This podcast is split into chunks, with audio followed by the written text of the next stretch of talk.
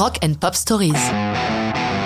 Bob Dylan, Tangled Up in Blue, 1975. En cette année 74, Dylan a envie de se changer les idées. Il sort à peine d'une longue tournée avec The Band, il est fatigué. De plus, son mariage avec Sarah part en sucette.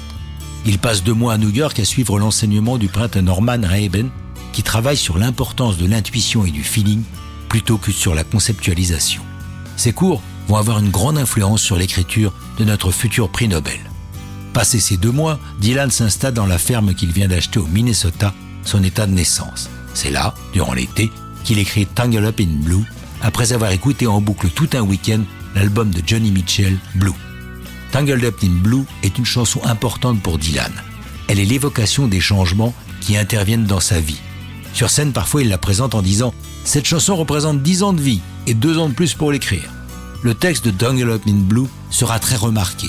Le journal Daily Telegraph s'enthousiasmera. Le texte le plus éblouissant jamais écrit, un récit abstrait des relations humaines. Dylan compose en tout 11 chansons qu'il part enregistrer à New York. Là, il retrouve son producteur de toujours, John Hammond, et c'est Phil Ramone qui est derrière la console. Les séances, débutées mi-septembre, s'achèvent le 8 octobre, mixage inclus.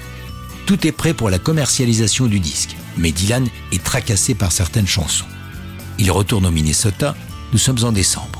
Rapidement, son frère, David Zimmerman, lui bâtit un groupe de musiciens locaux, car Bob veut réenregistrer cinq titres.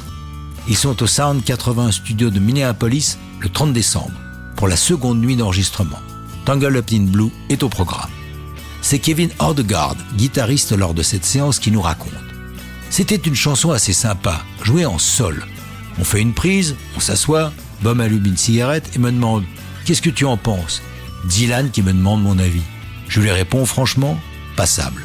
Il me regarde et me demande Qu'est-ce que tu veux dire par passable? Eh bien, je pense que si on la joue en La, le titre va gagner en puissance, en urgence, donner plus de tension. Il me regarde un moment, j'ai le cœur qui bat trop fort, il me dit, on essaye.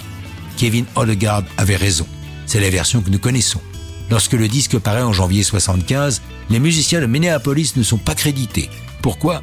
Les pochettes de l'album Blood on the Tracks sont prêtes depuis longtemps. La maison de disques ne veut pas les mettre au pilon.